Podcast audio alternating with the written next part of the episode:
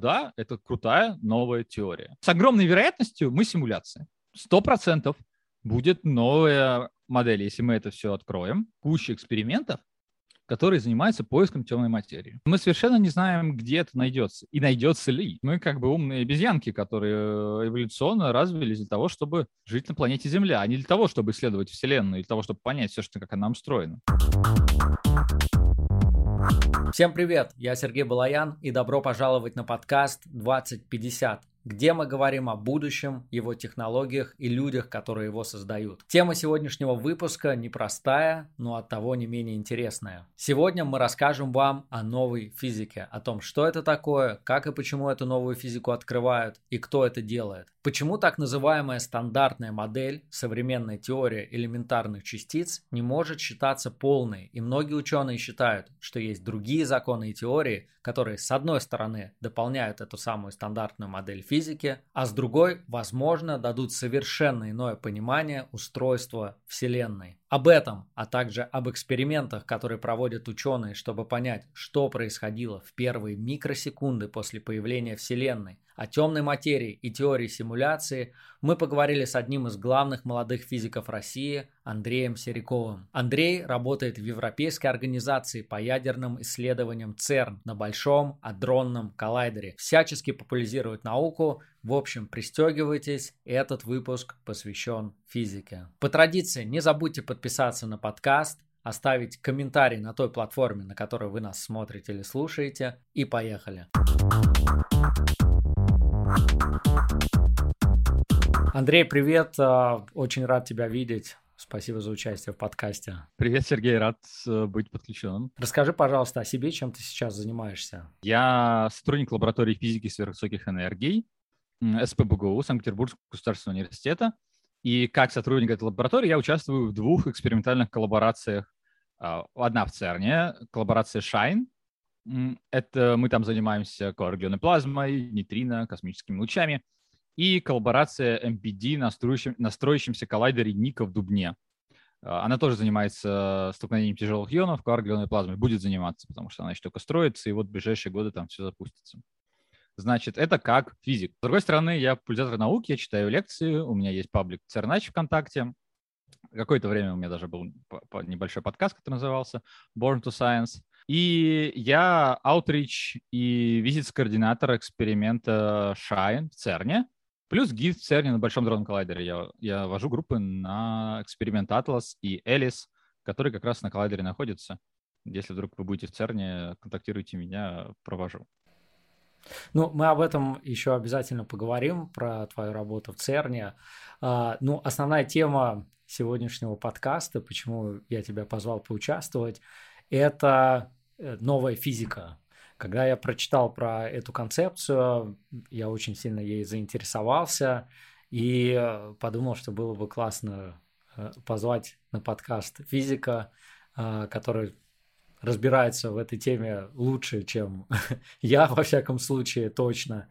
И, соответственно, который рассказал бы о том, что это такое, кто открывает эту новую физику и зачем вообще она, в принципе, нужна. Что такое новая физика? Ну, сначала, наверное, прежде чем говорить про новую физику, надо говорить, что такое э, старая физика, текущая физика, да? То есть то, на каком уровне мы сейчас воспринимаем Вселенную, э, как человечество, на каком фундаментальном уровне. Это две независимые теории. Это э, общая теория относительности Эйнштейна, то есть это про то, это про гравитацию, это про то, что энергии или материя искривляет пространство, э, говорит пространству, как искривляться, а пространство говорит материи, как двигаться. Это вот одно уравнение Эйнштейна. С одной стороны энергия, а с другой стороны пространство, искривленность пространства, то, как оно искривлено. Это одна теория. И она там прекрасно работает, чтобы много чего описывать, то, что, то, что происходит в космосе. С другой стороны, у нас есть стандартная модель. Это такая квантовая теория поля, то есть это квантовая физика, это, э, то есть это модель, которая тяжело базируется на квантовой механике, и это модель, которая включает в себя три остальных взаимодействия. Это электромагнетизм, всем нам известное взаимодействие, это свет, Это там, не знаю, молекулы связывают с электромагнетизмом, там мы не разваливаемся на кусочки из электромагнетизма, все вот это, вот это. Плюс это сильное взаимодействие. Сильное взаимодействие – это связь э, протонов и нейтронов внутри ядра, это связь кварков внутри протонов и нейтронов, и это слабое взаимодействие. Это радиоактивные распады. Это слабое взаимодействие отвечает за возможность одного типа частиц переходить в другой тип частиц. Например, э, там, не знаю, кварк, может, один кварк может поменяться, стать другим кварком. Например, никогда нейтрон распадается, у нейтрона внутри 2D кварка и 1U кварк, он распадается и превращается в протон в том числе. Так вот, в протона внутри 2U кварка и 1D кварк. То есть 1D кварк перешел в U кварк. Это как раз слабое взаимодействие. Это э, стандартная модель. Стандартная модель включает в себя, в общем-то, все известные элементарные частицы, которые э, мы открыли на данный момент. Это ну, вот то есть это типов. Э, некая, извиняюсь, что перебил, то есть это да, некая э, некий набор знаний о физике, там, о устройстве Вселенной, который мы знаем сейчас. Ну, вообще, если мы говорим про стандартную модель, и, и это вообще это одно уравнение, да, то есть и стандартная модель это одно огромное уравнение, и общая теория сильности это одно огромное уравнение. Они просто очень разные математические, математические концепции, потому что одно базируется на теории поля и квантовой физики, а второе на там, на искривлении пространства, на геометрии да, пространства. Вот это все, что мы сейчас знаем. Ну, как бы не так. А, вот именно новая физика возникает именно потому, что есть вещи, которые мы тоже знаем, но которые в эту концепцию не вписываются. Uh-huh. Но я еще немножко хочу поговорить, что входит в эту концепцию, да, в концепцию вот стандартной модели общей теории относительности. То есть вот, например, черные дыры входят в концепцию общей теории относительности. А стандартная модель, как я говорил, входит все элементарные частицы, которые мы знаем. Это шесть типов кварков. А, это это три типа электронов. Один электрон, и там два электрона потяжелее, мион, таон. Три типа нейтрино. Это материя. Вот материя, которую мы знаем, состоит из 12 частиц. Плюс есть взаимодействие. Это фотоны из электромагнетизм. То есть если у вас есть взаимодействие, за него должны отвечать частицы в стандартной модели. Фотоны это, э, это электромагнетизм, слабое взаимодействие — это два других бозона W и Z. Я не знаю, зачем служителям все, весь этот зоопарк. А, Я уже начинаю и глю... путаться сам. Да-да-да, тут надо просто иметь перед глазами. В общем, есть взаимодействие за каждому из них частица. Слабому взаимодействию даже больше чем одна. И вообще и сильному взаимодействию больше, чем одна. Вот. Значит, есть бозон Хиггса, который дает этим частицам массу. Точнее, не так, даже поле Хиггса — а, возмущение которого является бозон Хиггса, дает этим частицам массу. Вот это стандартная модель. В стандартной модели а, взаимодействие — это обмен частицами. А вот в гравитации, в общей теории относительности, взаимодействие — это, там нет такого понятия, как взаимодействие, просто есть искривляющееся пространство, которое заставляет объекты по нему двигаться. Это, в общем-то, а, одна, одна из причин, почему нам вот э, а, хочется бы что-то другое, так иногда называют теорию всего построить, которая бы объединяла стандартную модель и общей относительности, это то, мы хотели бы их привести к общему знаменателю. Мы бы хотели, вот если вы слышали про квантовую теорию гравитации, например, сделать гравитацию, вставить ее в стандартную модель. Сделать так, чтобы гравитация описывалась тоже взаимодействием каких-то частиц гравитонов. Очень старая идея, когда только это все начало зарождаться, все сразу начали думать о том, а как бы это все соединить. Вот так выглядит физика с точки зрения ну, современной физика, не знаю, а, старая физика. То, что прекрасно сейчас работает. Стандартная модель описывает огромное количество вещей, которые мы видим вокруг. Она имеет огромную предсказательную силу. То есть давайте вот вспомним только бозон Хиггса, который предсказали в 60-х, а открыли только в 2012 году. То есть 50 лет — это сильно. А, и то же самое с общей теорией относительности деятельностью. Гравитационные волны предсказаны были, я не знаю, почти за сотню лет до того, как их э, открыли. Это, это, это огромный успех для модели. Вообще, когда мы говорим, что вот кто-то придумает физическую модель, он должен не просто описать то, что мы видим. Вот, например, кто-то сейчас придумает модель, которая опишет, э, не знаю, темную материю, да, вот кто-нибудь придумает такую модель, такая скажет, о, смотрите, я темную материю описал важно не то, что писать, важно еще предсказать что-то новое. И чтобы это что-то можно было проверить на эксперименте. Только так и мы проверим, и мы это увидим. И тогда, да, это крутая новая теория. Недостаточно просто сказать, я вот такую штуку придумал, она, она вот отвечает на какой-то вопрос. Надо еще, чтобы это была предсказательная сила. И в этом плане стандартная модель и общая относительность — это просто великие теории человечества. Даже, ну, я не знаю, мне сложно вообразить, э, насколько они великие. Ну, то есть у нас сейчас есть стандартная модель, описывающая э, все вокруг, скажем так, основывающаяся на... Кроме... Э, кроме того... Кроме вот того, о том мы сейчас поговорим. Да. Да. У нас есть две модели. У нас есть стандартная модель, и у нас общая теория действительности, которые никак не связаны. Есть всякие открытые вопросы.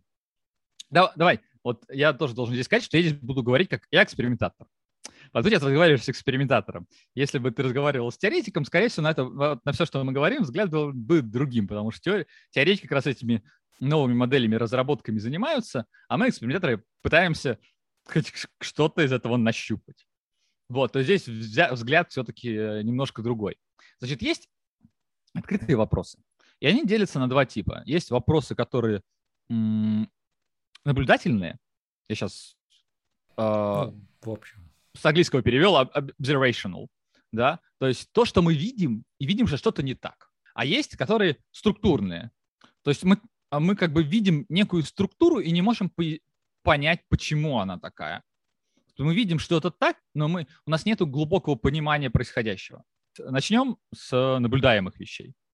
Есть просто несколько э, открытых вопросов там. Во-первых, наверное, темная материя. Да, вот мы немножко ее уже упомянули. Мы знаем, что в космосе есть э, в пять раз больше материи, которую мы не видим. Темная материя — это невидимая материя, чем ту, которую мы видим. Под э, э, когда я говорю, что мы что-то видим, подразумеваем, что что-то взаимодействует электромагнитно. То есть, если что-то взаимодействует электромагнитно, оно испускает фотоны, и мы это видим, и оно поглощает фотоны. А вот если не взаимодействует, то оно прозрачно. Вот в космосе в пять раз больше материи прозрачной, чем непрозрачной. Это дофига. В каждой галактике примерно вокруг нас материи, ну вот не конкретно вокруг нас на Земле, потому что, видимо, она какая-то достаточно разреженная. А, и это не просто проблема с гравитацией, мы это тоже понимаем. Значит, первое, первое наблюдение того, что э, там есть темная материя, заключались в том, что мы наблюдали вращение галактик, они такие вращающиеся блины, диски, э, и мы видели, что периферия галактик вращается сильно быстрее, в несколько раз быстрее, чем мы бы ожидали ее вращения. Э, ну, потому что мы можем посчитать массу галактики, мы там видим звезды, мы там видим газ с помощью радиотелескопов. Э, но тогда в общем-то, можно было бы сказать, а может быть, просто гравитация не работает на таком масштабе, потому что у каждой теории есть зона применимости. Например, что когда мы...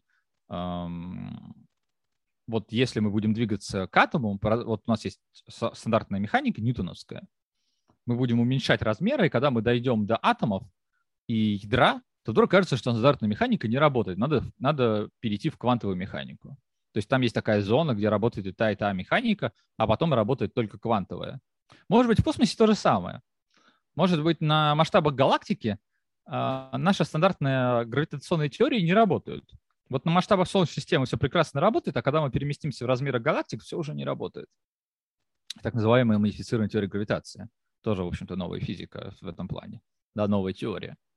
А, но потом случилось другие вещи. Например, мы вдруг поняли, что мы не можем объяснить структуру Вселенной современной если в ней не будет темной материи.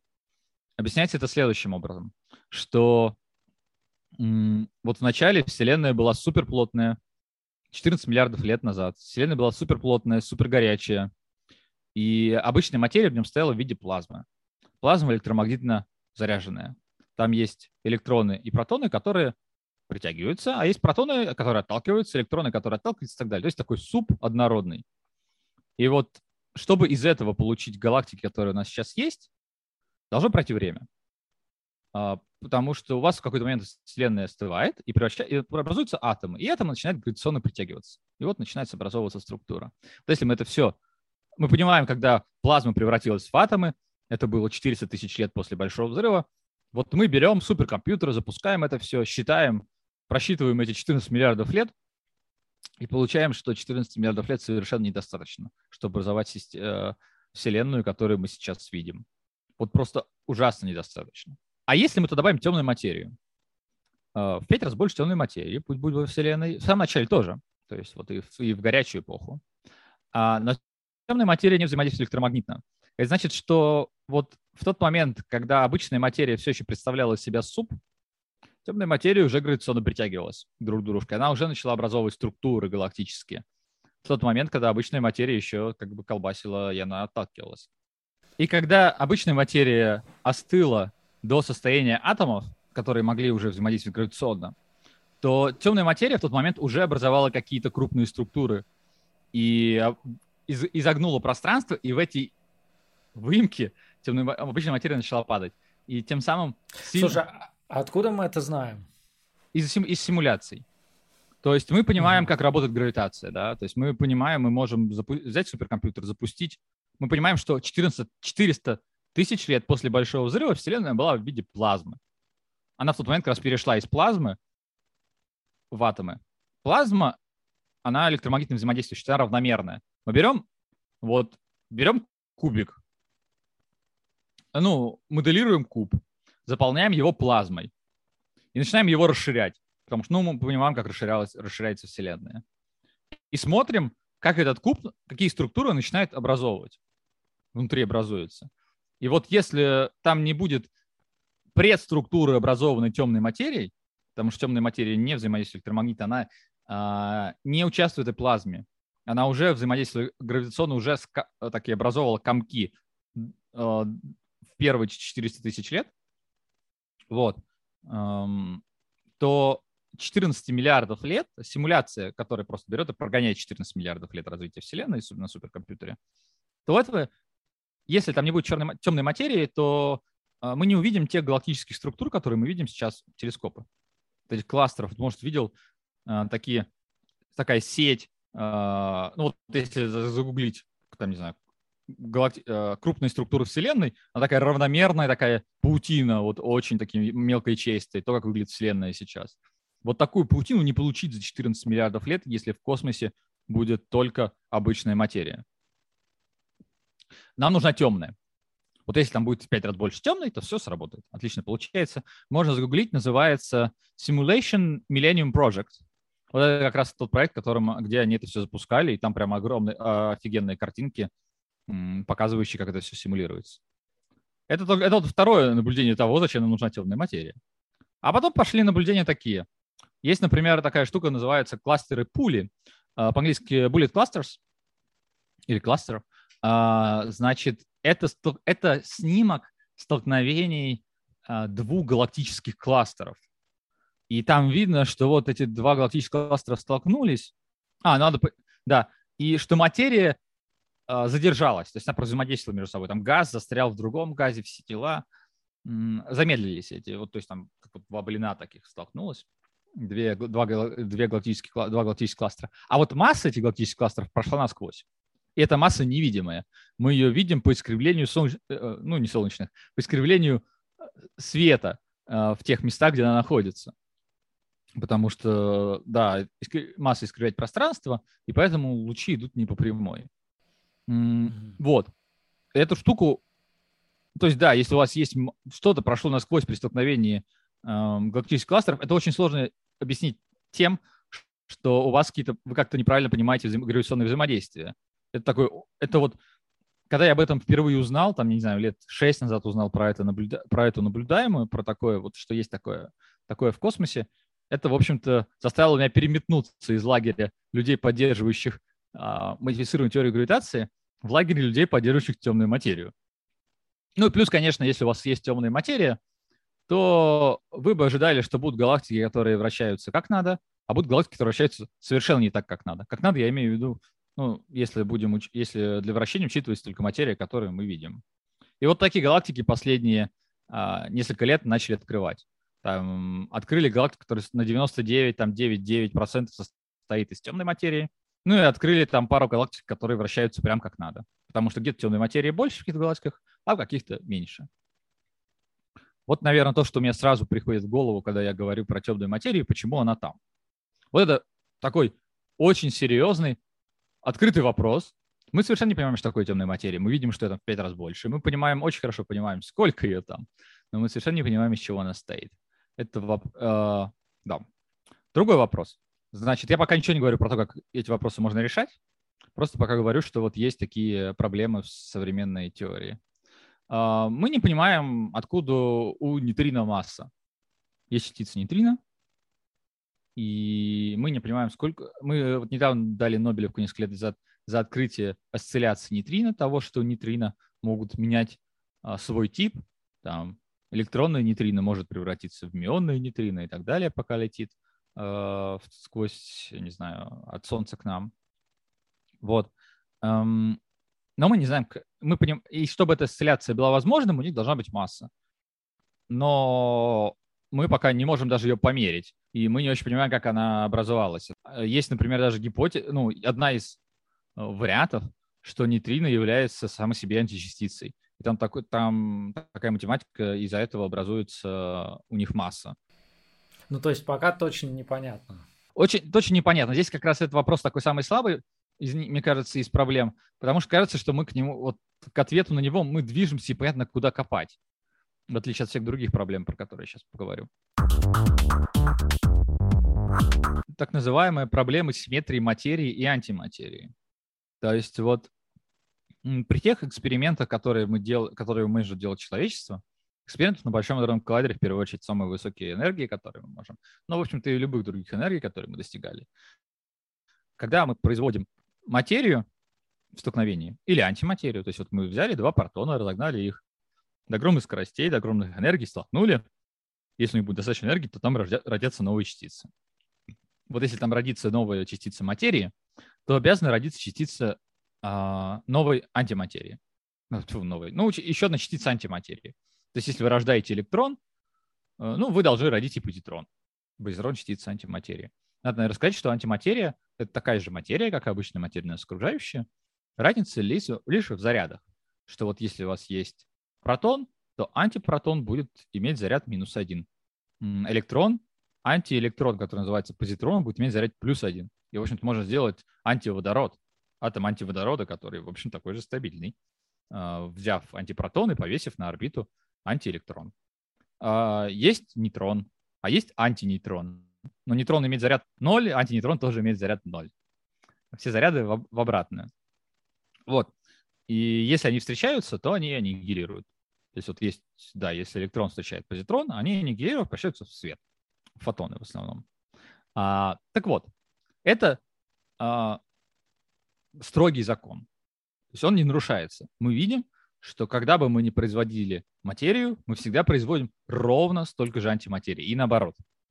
Вообще никакое краешко нарушений. Вся наша статистика, все наши огромные столкновения, огромное количество там, столкновений, которые мы проводим на экспериментах, говорят, что это э, строгое э, равенство. И все наши, и стандартная модель тоже говорит о том, что это строгое равенство. А теперь посмотрим вокруг. И вдруг увидим, что а где вся антиматерия? Да. Куда делась? Типа, а почему, где она? А, дело в том, что в теории вот, типа большого взрыва в какой-то момент Вселенная была наполнена просто энергией, из которой начало образовываться, начала образовываться материя. Какие-то самые-самые там, а, куда раньше, чем первые микросекунды, вот самые-самые ранние мгновения. И вот из этой энергии, если, бы на, если наши теории там работают, стандартные модели и так далее, должно было образоваться одинаковое количество материи и антиматерии. И они все должны были аннигилировать. Но мы видим, что этого не произошло. Мы видим, там по расчетам, если сейчас, опять же, я правильно помню, то примерно на каждую 100 миллионную, на каждые 100 миллионов частиц антиматерии почему-то появилось 100 миллионов и одна частиц антиматерии. Я могу сейчас ошибиться на несколько порядков. Честно, я не помню, там какое-то большое число было. Вот. Но тем не менее, вот и вот эта одна лишняя частица на каждые 100 миллионов, это то, из чего мы сейчас состоим. Это то, что осталось. Все остальное аннигилировал. Но тем не менее, почему она, почему она появилась? Почему материи было чуть больше, чем антиматерии? Это очень серьезный, открытый вопрос, открытое наблюдение, которое мы сейчас видим во Вселенной, и которое у нас нет ответа. Мы видим, что есть некий паттерн, мы видим, что есть некий, э, вот, ну да, вот эти переходы. И мы не понимаем, почему они есть и почему они такие. У нас нет на это ответов. Мы не понимаем, почему масса такая, а, почему есть паттерн и почему масса именно такая. Это как будто говорит о том, что есть некая еще а, симметрия или какая-то вот, вот теория, которая бы это нам объяснила, почему вот так. В, в рамках того, что мы знаем, мы не можем объяснить все вот эти вопросы, которые ты перечислил. Да, да, да, да, да. да. А То есть существует что-то еще? Как будто бы, мы не знаем. Да? А, есть другая вещь, про которую мы немножко уже тоже сказали. Это квантовое описание гравитации. То есть мы бы хотели сделать квантовую теорию, в которой бы находились все четыре нам известных взаимодействия, включая гравитацию. И тут оказывается, что если мы это сделаем, то ничего не работает. Если, то есть, гравитационная квантовая теория гравитации над ней работает уже десятилетия, и до сих пор она не сделана, потому что там есть очень большие проблемы. Там в каких-то моментах у вас вероятности могут больше единицы э, появиться. В какой-то момент у вас просто там очень много суммирования рядов бесконечных, и вот эти ряды расходятся. Э, для математики поймут, не математики. Ну, в общем, у вас очень много бесконечностей возникает, которые э, в ваших уравнениях, и с которых ничего не сделать. Они просто рушат все. У вас там бесконечность тут, бесконечность там, и как бы и все рушится. Математически. То есть математические теории гравитации а, на кванты, чтобы, вот, чтобы вот гравитация работала как обмен частицами, как стандартная модель, не получается построить. Вот, как будто надо сделать какой-то новый шаг, и чтобы это все объединить. Дальше есть такая вещь сложненькая. До этого это были простые вещи. Да. Понял. Вот есть определенный, в общем, ряд вопросов, а, по которым мы понимаем, что э, стандартные модели, те теории там, и гипотезы, которые у нас сейчас есть, они не объясняют их.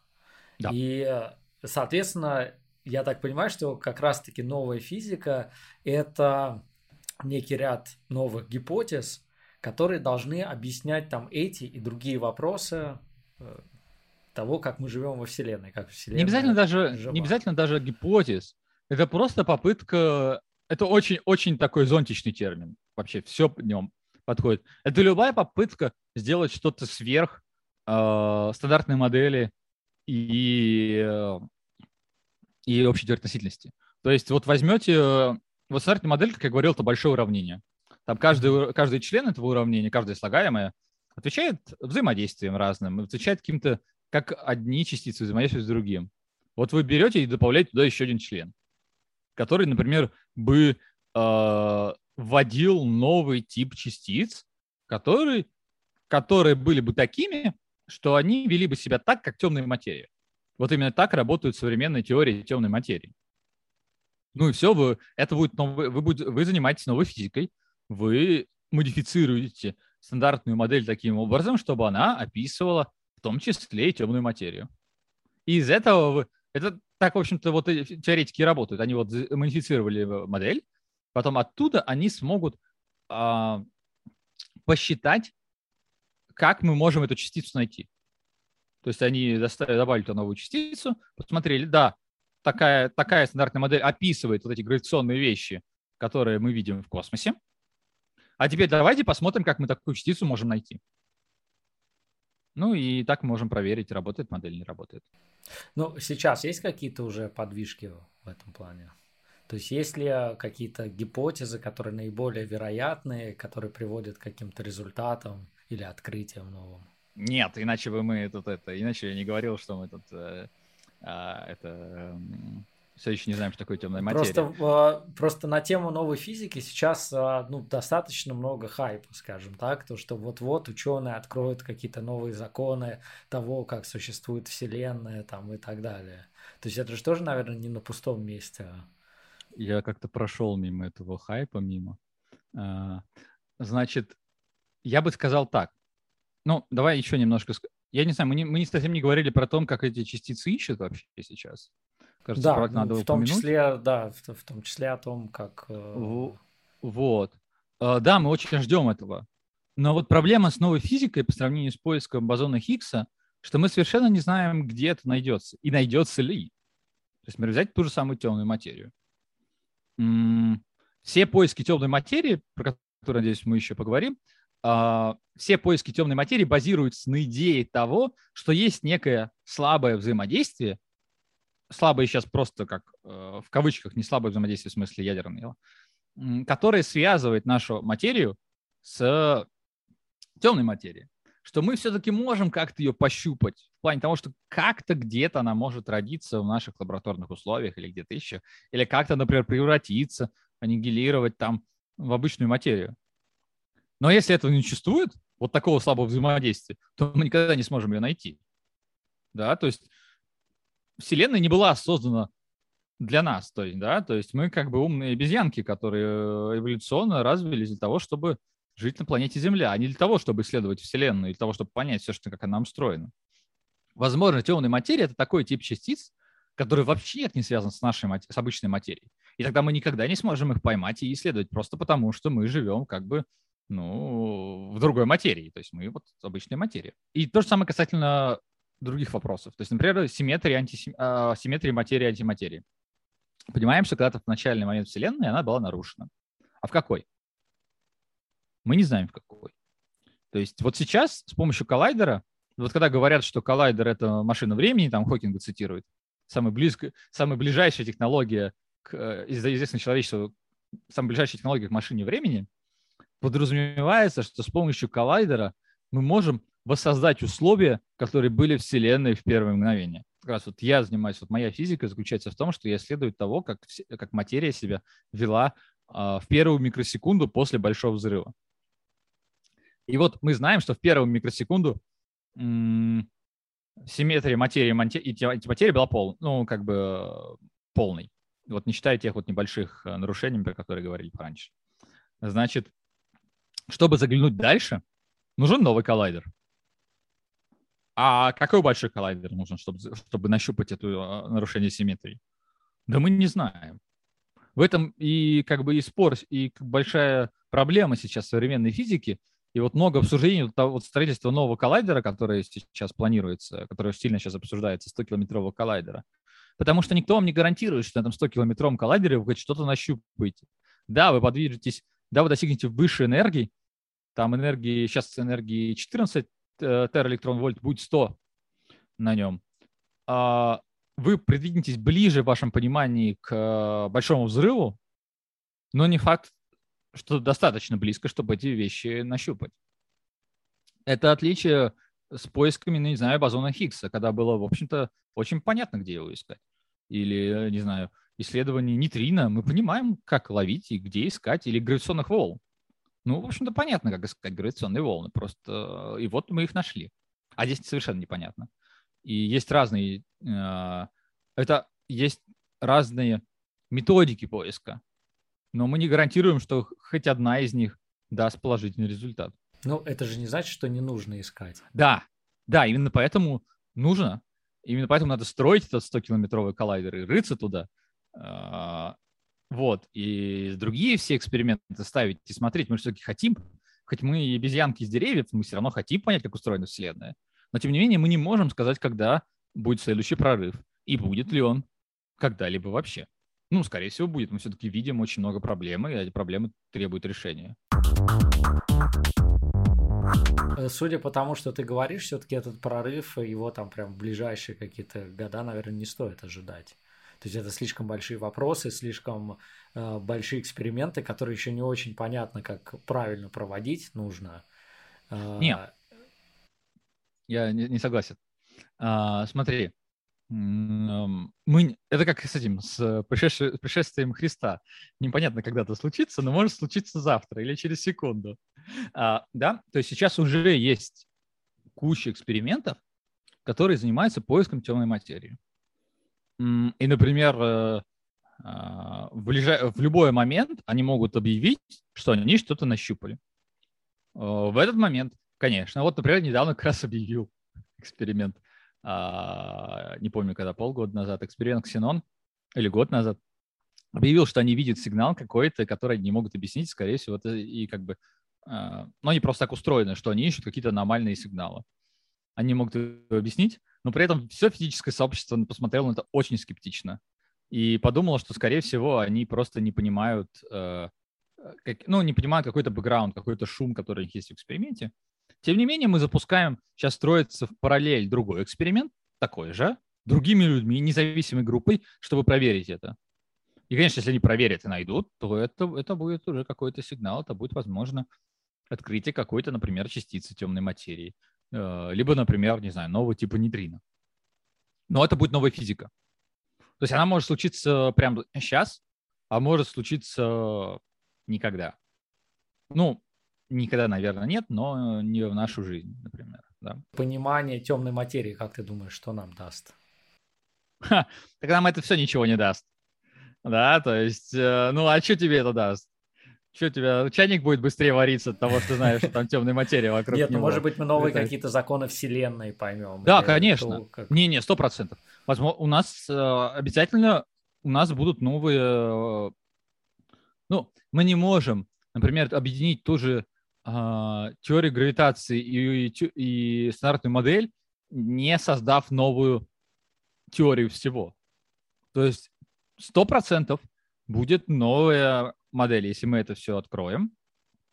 У нас будет новая теория Вселенной. Да.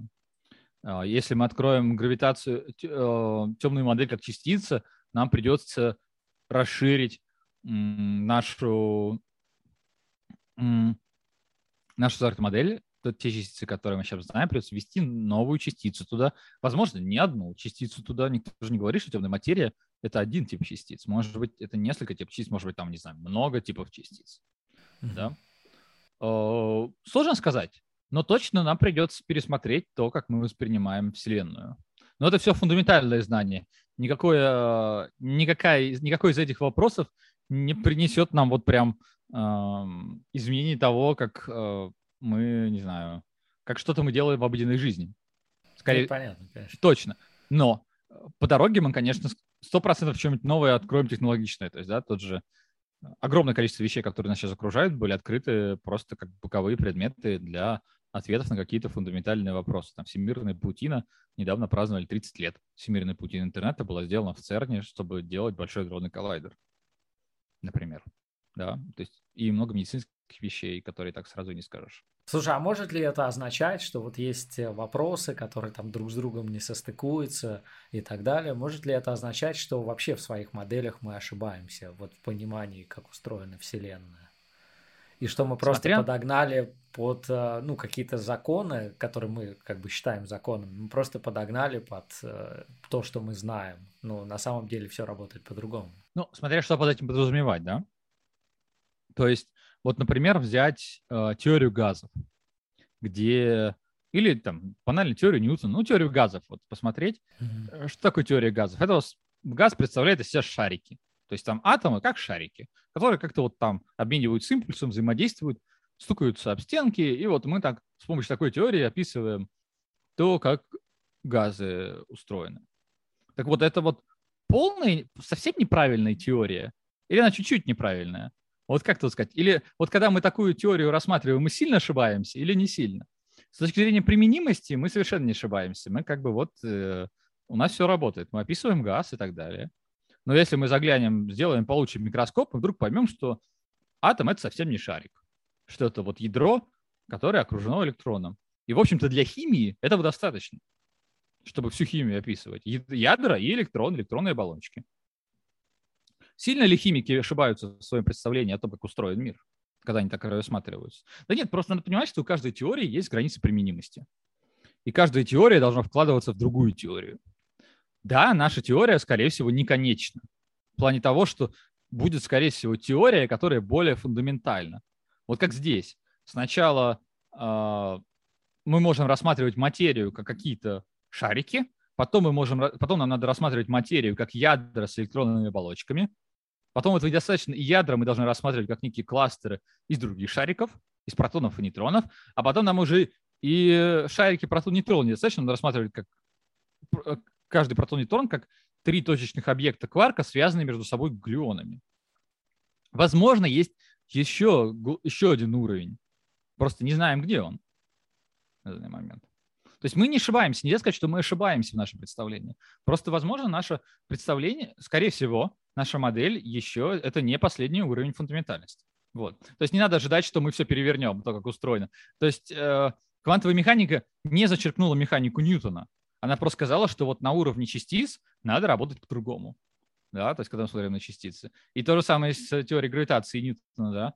А, общая теория сильности не зачерпнула теорию гравитации Ньютона. Просто она сказала, что на каких-то масштабах надо лучше читать по общей теории относительности. А, например, для расчета вращения галактик до сих пор гравитация Ньютона используется.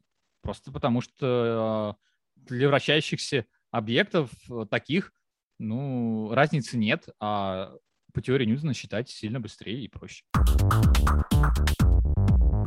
Окей, Андрей, хотел еще поговорить с тобой на такую тему. Ты работаешь на андронном коллайдере, и я уверен, что на самом деле многие не понимают, что это такое и что там вообще делают. Да, давай, давай сразу скажу, что я, я не работаю на, на адрон, да, я не работаю на самом адронном коллайдере.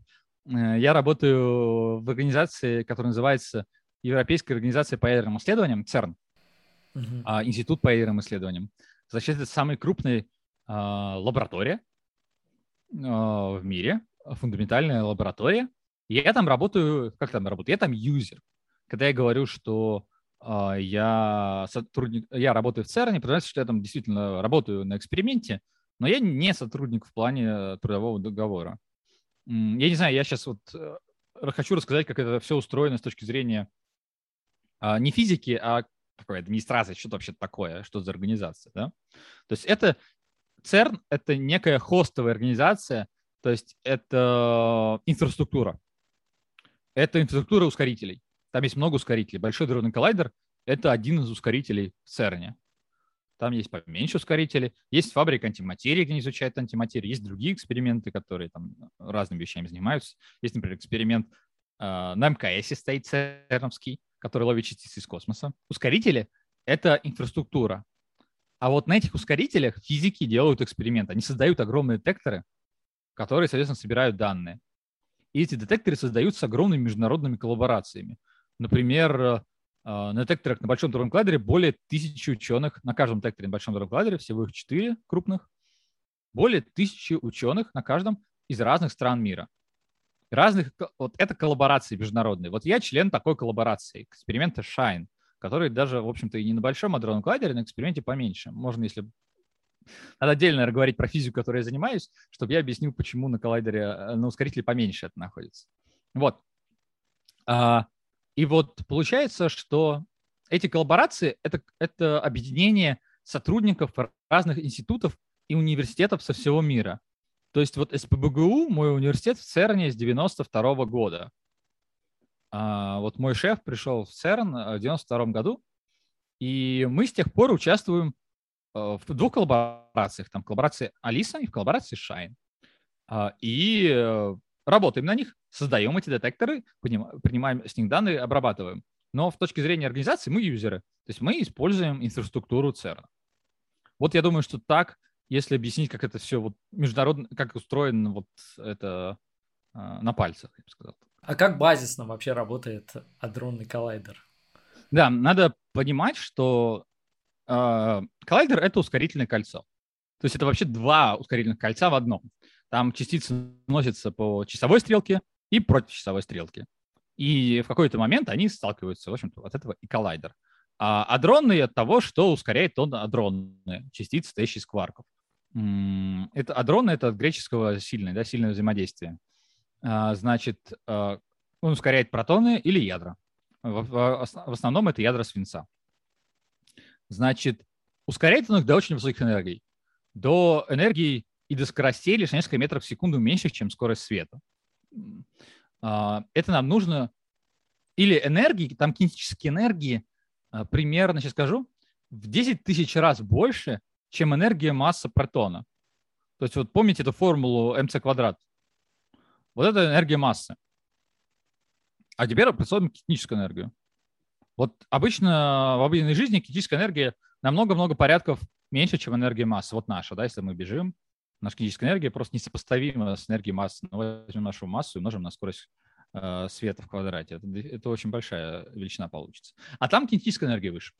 И вот когда сталкивается, когда это столкновение происходит, вот эта кинетическая энергия уходит на рождение новых частиц, на массу новых частиц, закон сохранения энергии. И мы сможем там рождать новые частицы, открывать нестабильные частицы. То есть, в общем-то, абсолютно большинство частиц, которые мы знаем из стандартной модели, они нестабильные. И они распадаются. И чтобы такую частицу создать, нам надо конкретно вот воспользоваться, например, коллайдером. А, это его задача.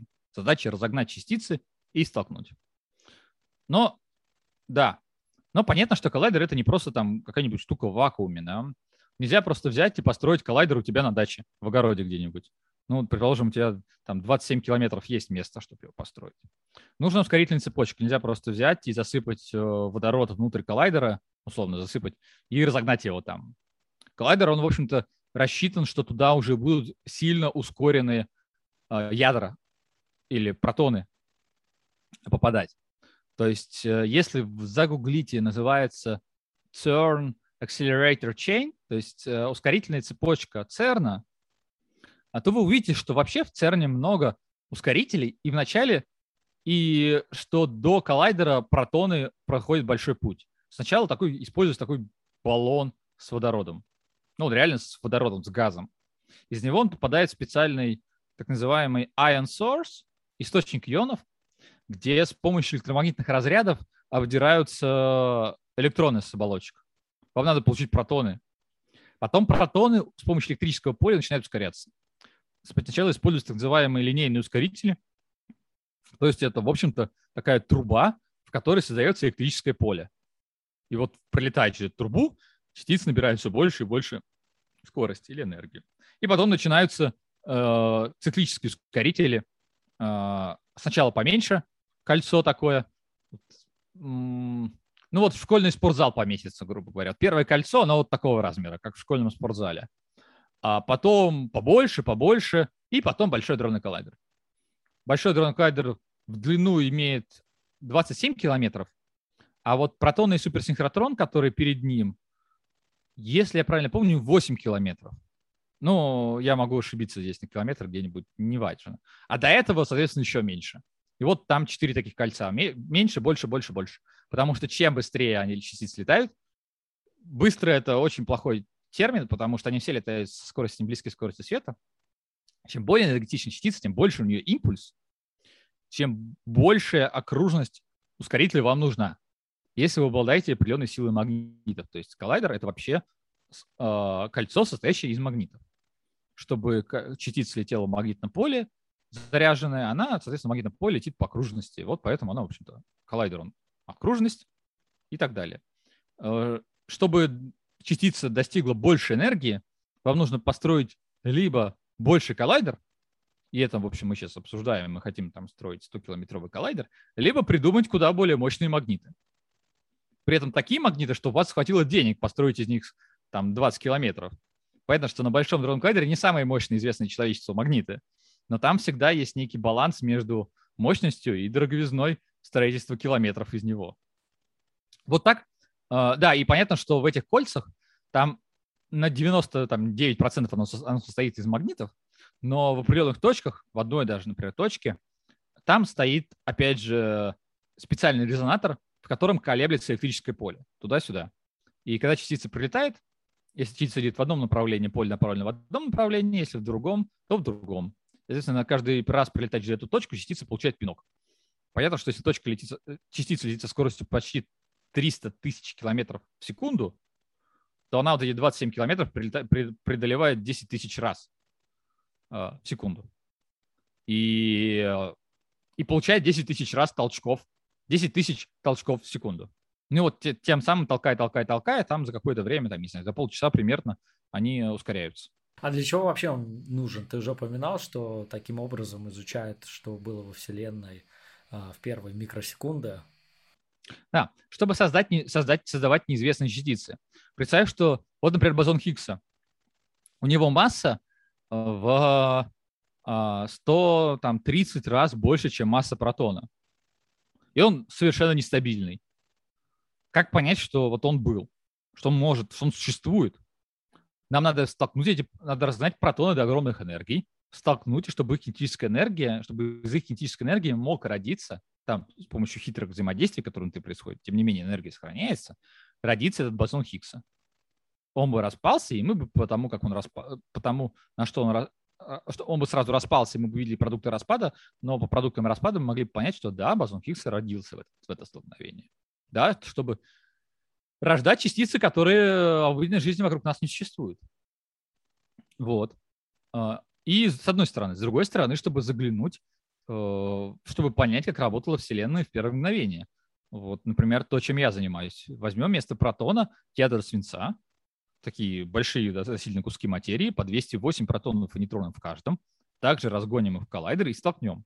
И вот в этот момент у вас как раз производится кварк плазма, капля такая кварк плазма, которая совершенно нестабильна, а, и распадается тоже. И, мы по продуктам его распада, частицы, на которые она разваливается, там тысячи частиц разлетаются в разные стороны, мы пытаемся понять, как она, как она работает.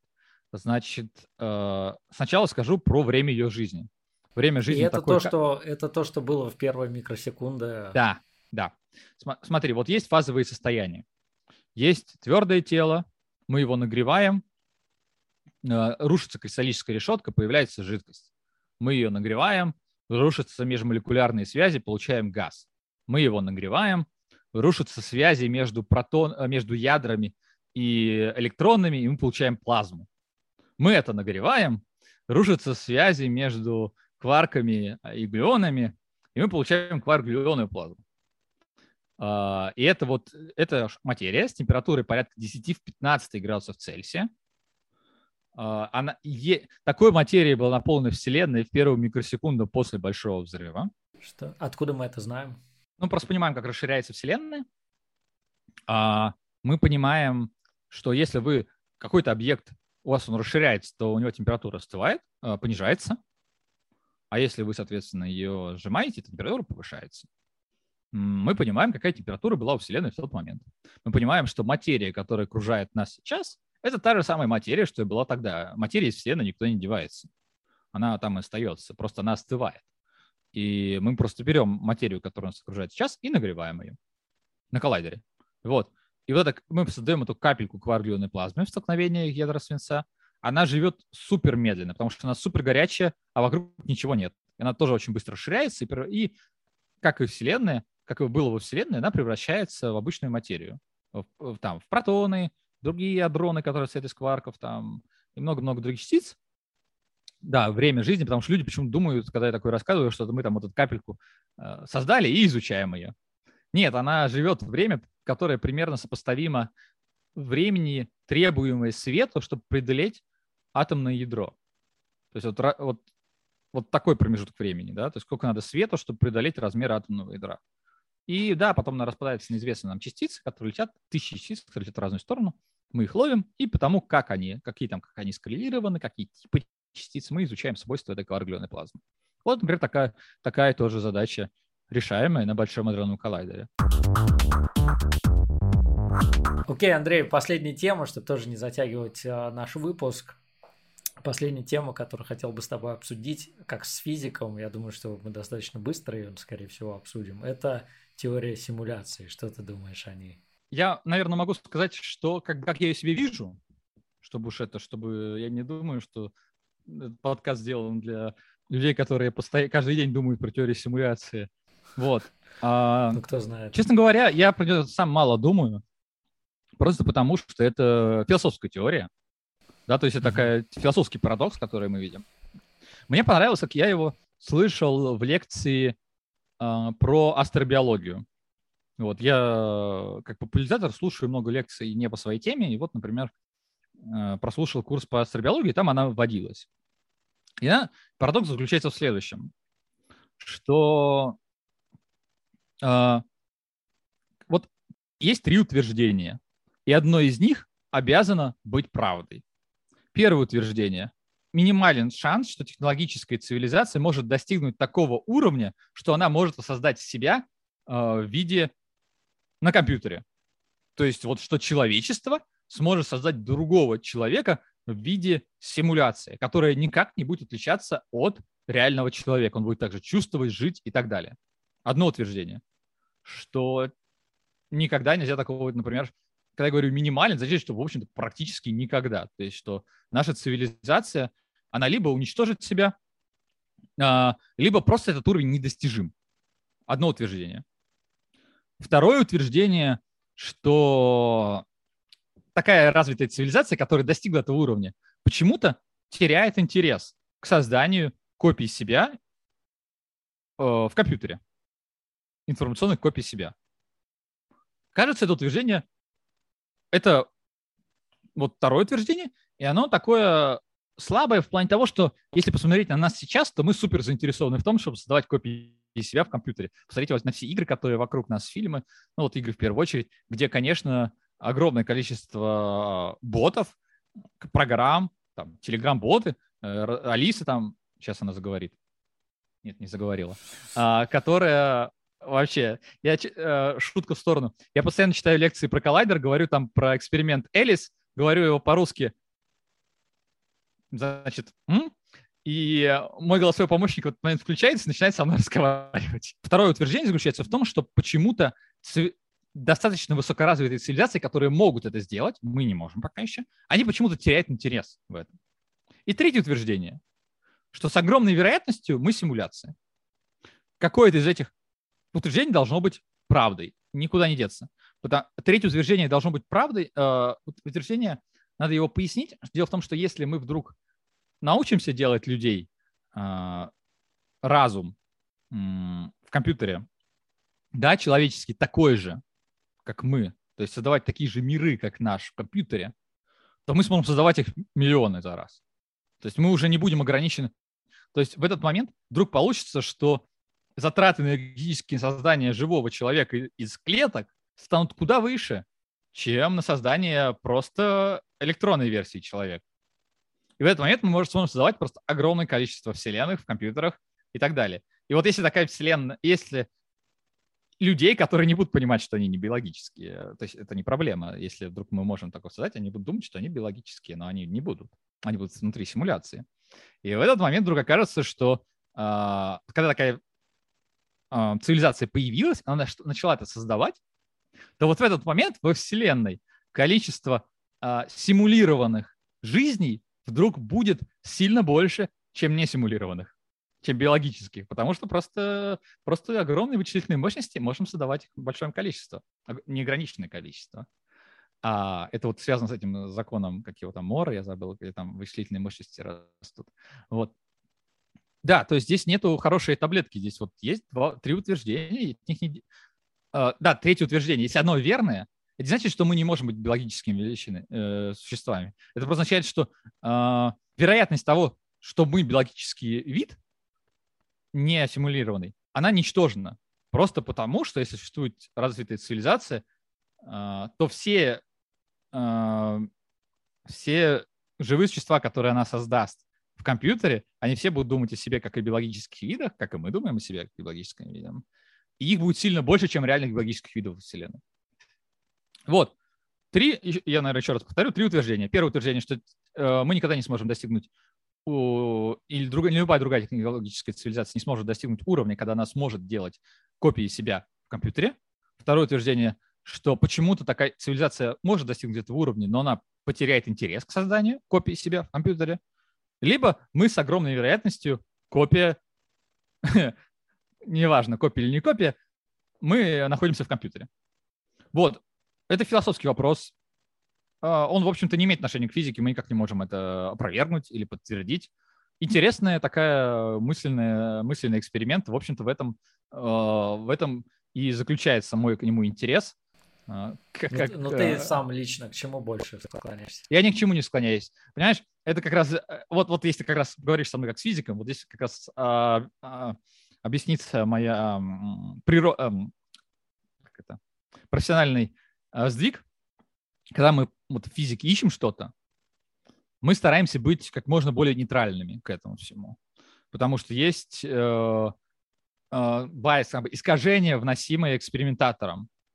Когда ты хочешь что-то найти, ты с большей вероятностью э, это находишь. Не в смысле, что ты это находишь реально, а ты воспринимаешь, э, не за, э, воспринимаешь какие-то шумовые штуки, статистические какие-то отклонения случайные, как знаки того, что ты реально это видишь. то же самое здесь. Если ты вдруг, ну, где угодно, я так по жизни просто воспринимаю, если вдруг я что-то, если я что-то реально как ученый к какому-то вопросу подхожу, я стараюсь не ожидать какого-то открытия здесь, стараюсь что-то не искать, а как можно более нейтрально и холодно рассматривать этот вопрос. Тогда качество моих наблюдений будет выше. Поэтому здесь я ничего не могу сказать. Для меня э, все эти возможности возможны, и я не могу выбрать, честно говоря. Может, кажется, вот просто на это смотреть, что вариант 2, когда, технолог... когда цивилизация теряет интерес к созданию своих копий э, в компьютере, кажется самым менее вероятным. Но это нам. Тем более мы только что говорили про как раз там типа симуляции микросекунд, э, первых микросекунд Вселенной. Да, да. Мы уже, в принципе, мы все хотим. подобным занимаемся. Ну, ну, ну, мы много. Э, я думаю, что все-таки какая-нибудь э, современная, не знаю, игра на компьютере, там киберпанк, это куда больше э, симуляция жизни, чем то, чем, чем Нет, понятно. Я имею в виду, что мы уже изучаем, пытаемся понять да. вообще, что происходит. Нам супер интересно все это создавать. Нам супер интересно, не знаю. Мне супер было бы интересно, если бы в лаборатории сделали динозавра из курицы, да, там подкрутив геномы. Супер интересно. Mm-hmm. Это кажется в нашей природе. Поэтому кажется, что второе, второе утверждение, оно какое-то вот маловероятное.